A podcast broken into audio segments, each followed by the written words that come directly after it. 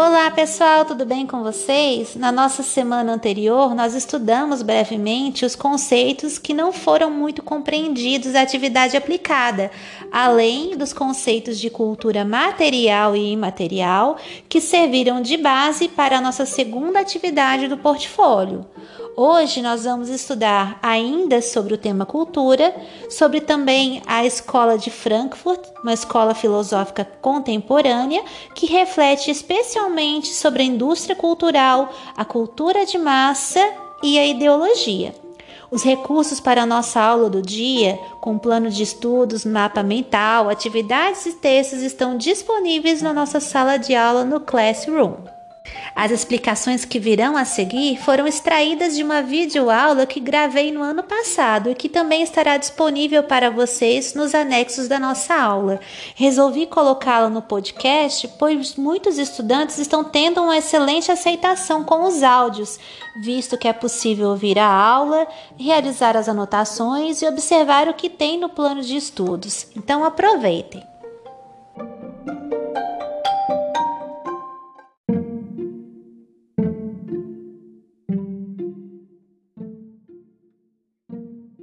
Bom dia, terceiro ano, tudo bem com vocês?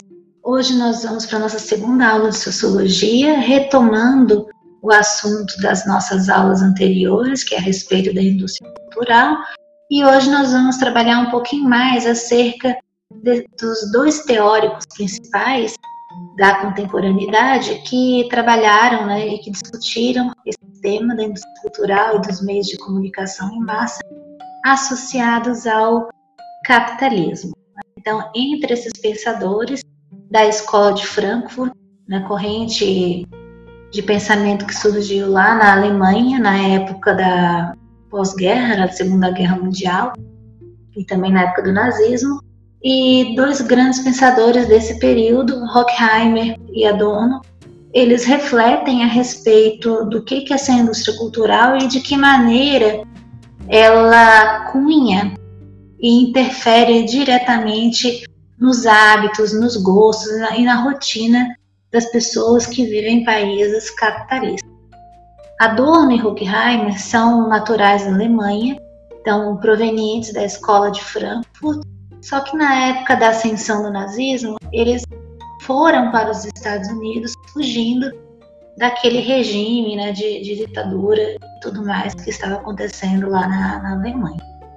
Eles é, criam esse conceito de indústria cultural e eles começam a analisar a forma que a indústria ela é transformada em produto e oferecida à população como um padrão, né, um padrão de consumo, um padrão de gostos. Então essa é a crítica que eles vão, vão fazer. Então eles observaram com, como a cultura e os meios de comunicação começam a produzir um tipo específico de produto, um produto que é direcionado às massas. O que, que, é, o que, que significa esse massa? Massa é a população de maneira geral. Então é como se as pessoas fossem todas é, colocadas dentro de um pacote, né, por assim dizer, e tratadas da mesma maneira. Então, comunicação em massa é uma, é uma comunicação unilateral. Você simplesmente recebe a informação, recebe tudo que um determinado meio de, de comunicação lhe oferece sem ser uma via de mão dupla. Então, naquela época, naquele período específico, né, e, e eles vivendo na realidade do, dos Estados Unidos, eles perceberam o quanto que a cultura já estava sendo produzida para as massas, ou seja, para, ou seja, para a maioria da população, e essa cultura que era ofertada como produto, ela extrapolava o sentido da arte, né? E estava mais associada a, a uma aproximação e uma venda da ideologia dominante. Então, essa é a crítica que eles fazem a respeito da indústria cultural como não simplesmente um produto da arte, mas como uma, um mecanismo de controle e de oferta de uma ideologia, né? E o que é uma ideologia?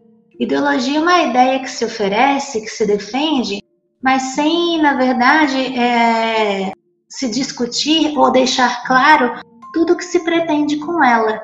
Então, existem algumas lacunas que quem defende uma ideologia sabe quais são, mas não quer que as pessoas que, que ela quer convencer saibam exatamente do que, que se trata.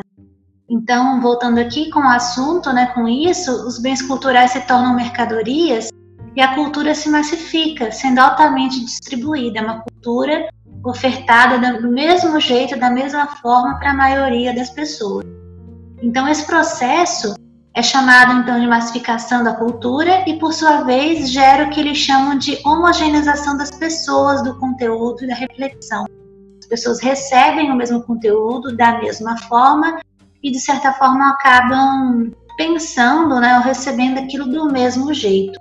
Então, esse conteúdo disseminado pelos meios de comunicação acaba por produzir no espectador a aceitação da cultura dominante, ao invés de gerar um pensamento crítico. Você simplesmente aceita o que lhes é oferecido sem pensar o que está por trás daquilo ali. O capitalismo, então, através da massificação dos bens culturais, faz com que o trabalhador, em seu momento de lazer, sofra esse processo de alienação. E a alienação aqui é entendida como você está alheio, está por fora do que realmente está acontecendo. Então, é, se vende um produto, se vende uma ideia, um padrão de vida, um, um estilo de vida, só que as pessoas que presenciam, que estão imersas naquilo ali, não são capazes de compreender o que está por trás de tudo aquilo. Então, o lazer, que seria aquele momento de, né, de relaxamento, né, de deixar de lado a vida e as obrigações do, do dia a dia do trabalho acabam sendo um prolongamento do trabalho. Porque o que é vendido como lazer por meio dos filmes, das propagandas, é um estímulo aos trabalhadores, às pessoas, a continuarem o processo no qual eles estão inseridos no, no trabalho para manter a vida que têm.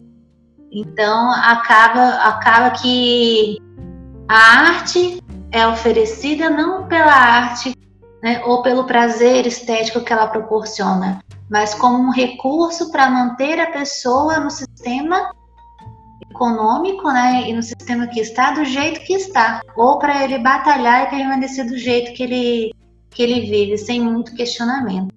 Então, para vender, a indústria cultural tem que buscar sempre né, dar uma cara nova aos seus produtos, apesar de quase sempre oferecer a mesma coisa.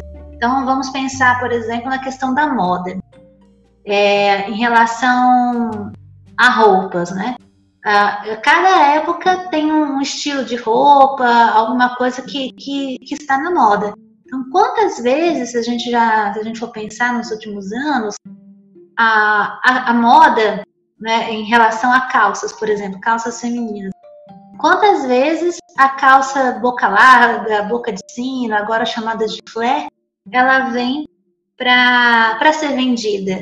Né? Então, a, a, indústria cultural, a própria moda, ela, elas acabam criando necessidades no indivíduo, mudando algumas características, alguns aspectos, para que possam ser vendidas, mas o que elas estão oferecendo, na verdade, não tem nada de novo é uma coisa que já existia e que, que precisa ser reinventada ou mostrada como nova para que as pessoas continuem comprando e comprando e comprando cada vez mais.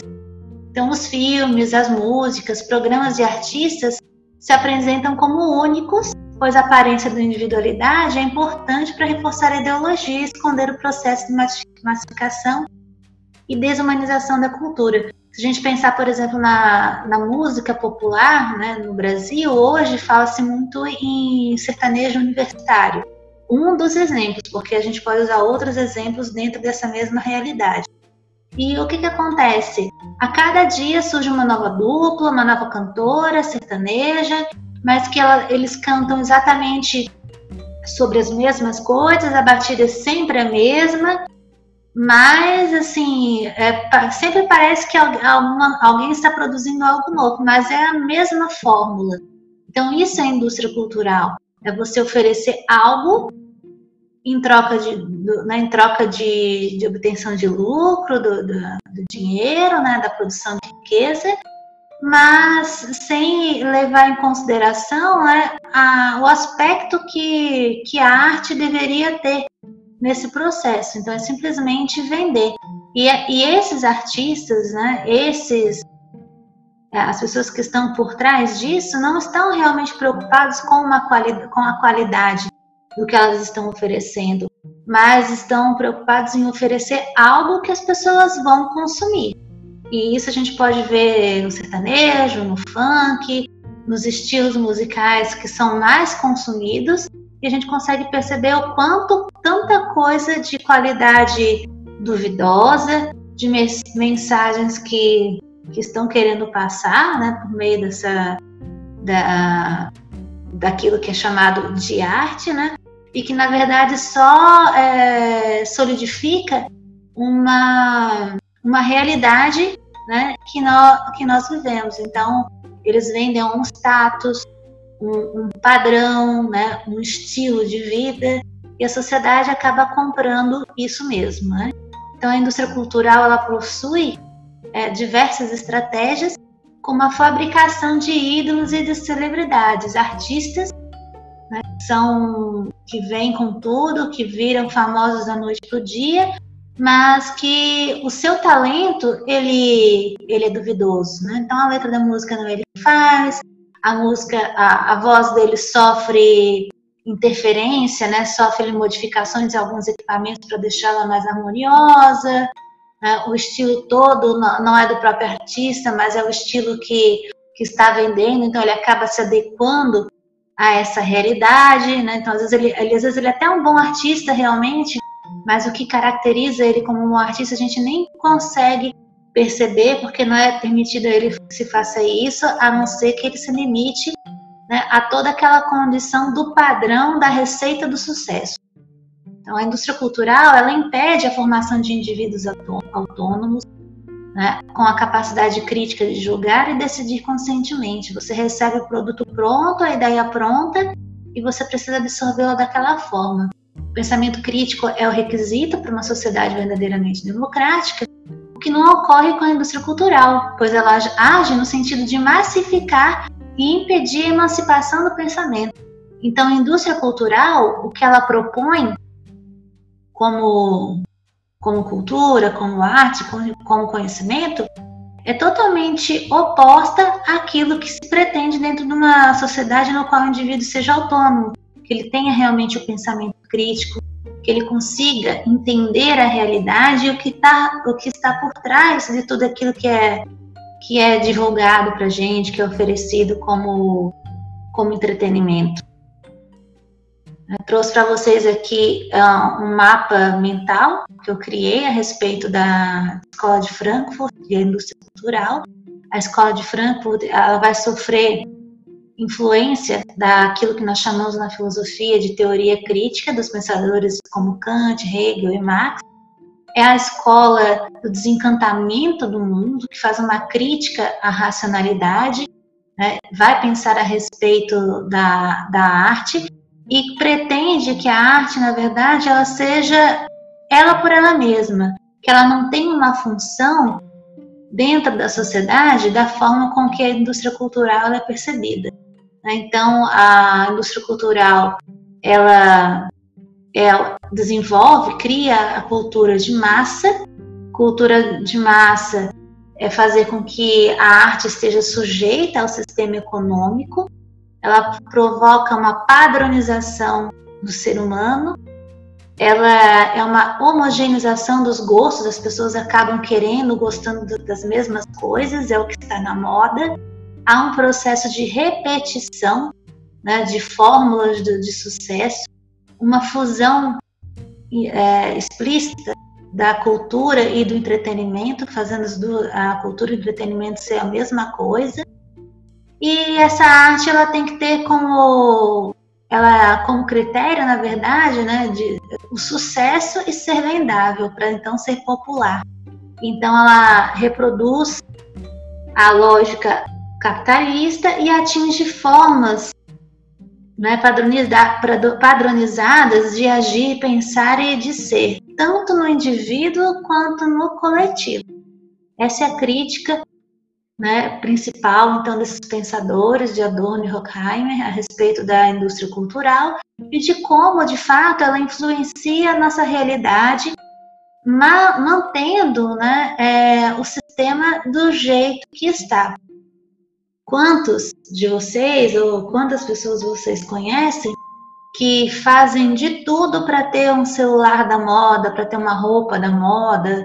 Né? Então, é, pessoas fazem sacrifícios econômicos para conseguir um item que, aos olhos da sociedade, quem tem é descolado, é mais feliz, é mais legal, só que não fica escondido, né? Fica mascarado né, os esforços que a pessoa tem que fazer para conquistar aquilo ali. Né? E o que fica também muito implícito né, nisso aí é, é, é a, a, intenção que a pessoa tem, a intenção não, né? O sentimento, a compreensão que a pessoa tem de que se ela não tiver aquilo, se ela não puder mostrar, parecer aquilo que a sociedade quer que ela seja, ela não vai ser aceita.